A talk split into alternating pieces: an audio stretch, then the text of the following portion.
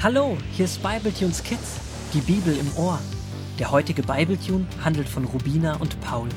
Die beiden Holzwurmgeschwister erleben eine Menge spannender Abenteuer. Gut, dass sie ihren Großvater haben, der ihnen jederzeit mit Rat und Tat zur Seite steht. So, auch heute. Rubina ist heute Morgen früh wach. Sie muss unbedingt zu Paul, um zu sehen und zu hören, wie die Nacht im Wald war und ob die Jungs wieder unbeschadet zurück sind. Schon von weitem sieht sie, dass auf den Blättermatten unter dem Blätterdach zwar die Schlafsäcke liegen, diese aber nicht gefüllt sind mit Paul, Bodo, Bobby, Grünaldo und Fitzi. Doch sie ist nicht die einzige und auch nicht die erste, die das Fehlen der fünf Jungs bemerkt hat. Großvater kommt zeitgleich mit Herrn und Frau Breach und Rubina am Schlafplatz der fünf an.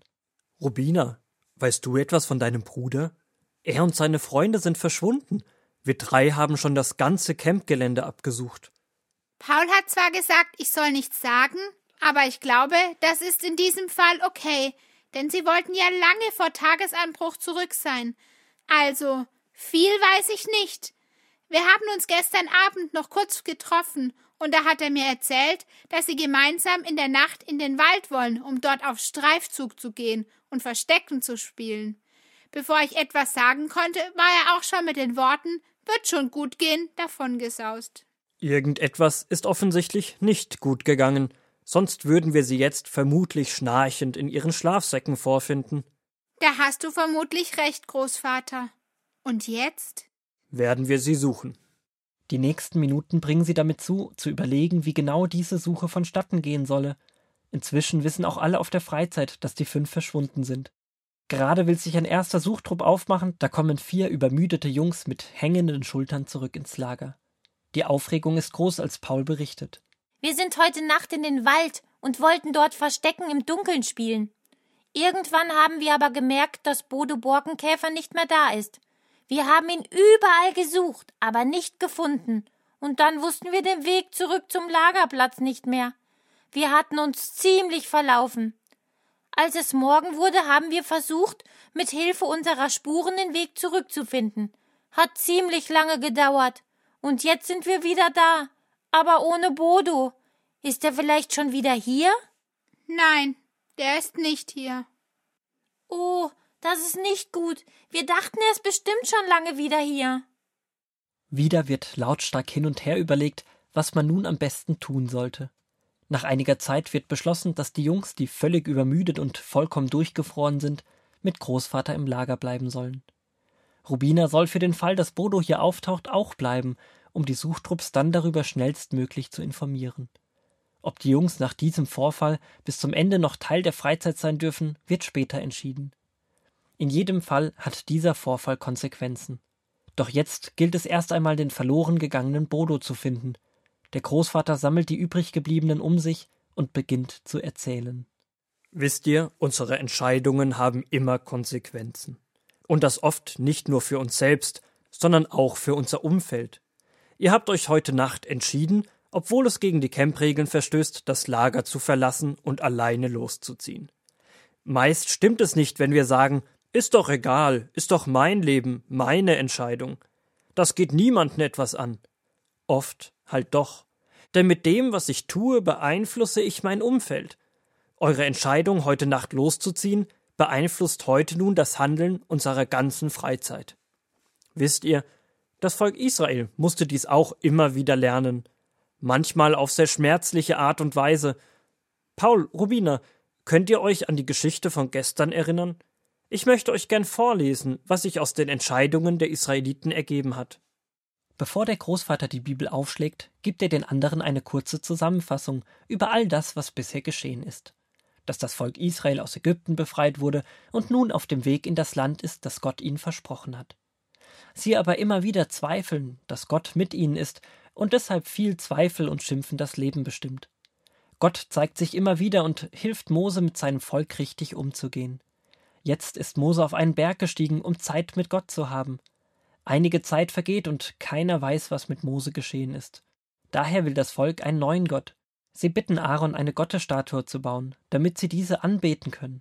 Daraufhin wird alles Gold gesammelt und ein goldenes Kalb gegossen.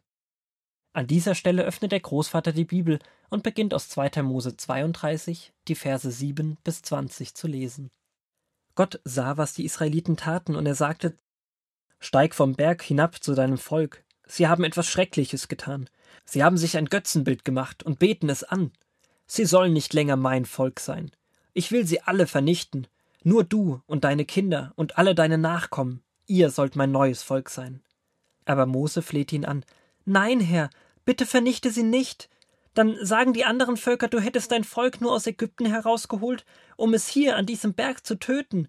Und du hast doch Abraham, Isaak und Jakob versprochen, dass ihre Nachkommen so zahlreich werden sollen wie die Sterne am Himmel und dass sie für immer in dem Land wohnen sollen, das du ihnen schenken willst. Weil Mose so für das Volk bat, beschloss der Herr, die Israeliten nicht zu vernichten. Mose stieg nun mit Josua vom Berg hinab, in seinen Händen trug er die beiden Steintafeln, auf die Gott seine Gebote geschrieben hatte. Nachdem sie ein Stück bergab gegangen waren, sagte Josua Hör mal, was das Volk da unten für einen Lärm macht. Da, da muss ein Kampf ausgebrochen sein. Aber Mose sagte Nein, das ist kein Kriegsgeschrei. Die Leute feiern und singen. Als die beiden noch weiter hinuntergeklettert waren, sahen sie, wie das Volk um das goldene Stierbild herumtanzte. Gott hatte es Mose ja schon gesagt, aber als Mose es nun mit eigenen Augen sah, wurde er so zornig, dass er die beiden Steintafeln mit den Geboten Gottes von sich schleuderte. Am Fuß des Berges zerbrachen sie in tausend Stücke. Mose nahm das goldene Götzenbild und warf es ins Feuer, wo es schmolz.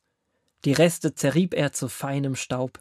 Dann streute er den Staub ins Wasser und gab es den Israeliten zu trinken.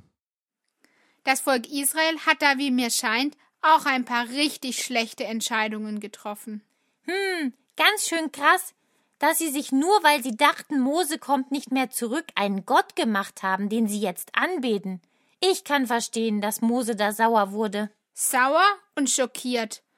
Großvater, was das Volk da gemacht hat, hat bestimmt auch Konsequenzen. Sowas kann man ja nicht einfach so stehen lassen, sonst würde es ja irgendwie bedeuten, hey, voll okay, dass ihr das gemacht habt, schwamm drüber.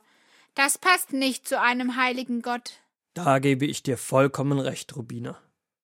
Wir haben, glaube ich, gestern Abend und heute Nacht ein paar schlechte Entscheidungen getroffen. Stimmt's, Jungs? Einstimmig stimmen die anderen drei Paul zu. Und die anderen müssen jetzt unsere Fehler ausbaden. Denn nicht nur, dass wir euch, glaube ich, ziemlich in Sorge versetzt haben, wir haben auch Bodo verloren. Sowas darf einfach nicht passieren. Oh Mann, ich will keine Entscheidungen treffen, die anderen schaden. Und ich muss gestehen, ich habe auch Angst vor den Konsequenzen. Auch hier stimmen Pauls Freunde ihm reumütig zu. Was, wenn wir tatsächlich nach Hause müssen oder wir Bodo nicht finden, ihm vielleicht etwas passiert ist? Großvater, wir müssen doch bei der Suche helfen. Wir können nicht einfach nur hier rumsitzen. Wenig später kommen die ersten Suchtrupps zurück. Voller Erwartung schauen die Zurückgebliebenen in die Gesichter der Ankömmlinge. Schnell wird klar, sie sind ohne Bodo zurückgekehrt.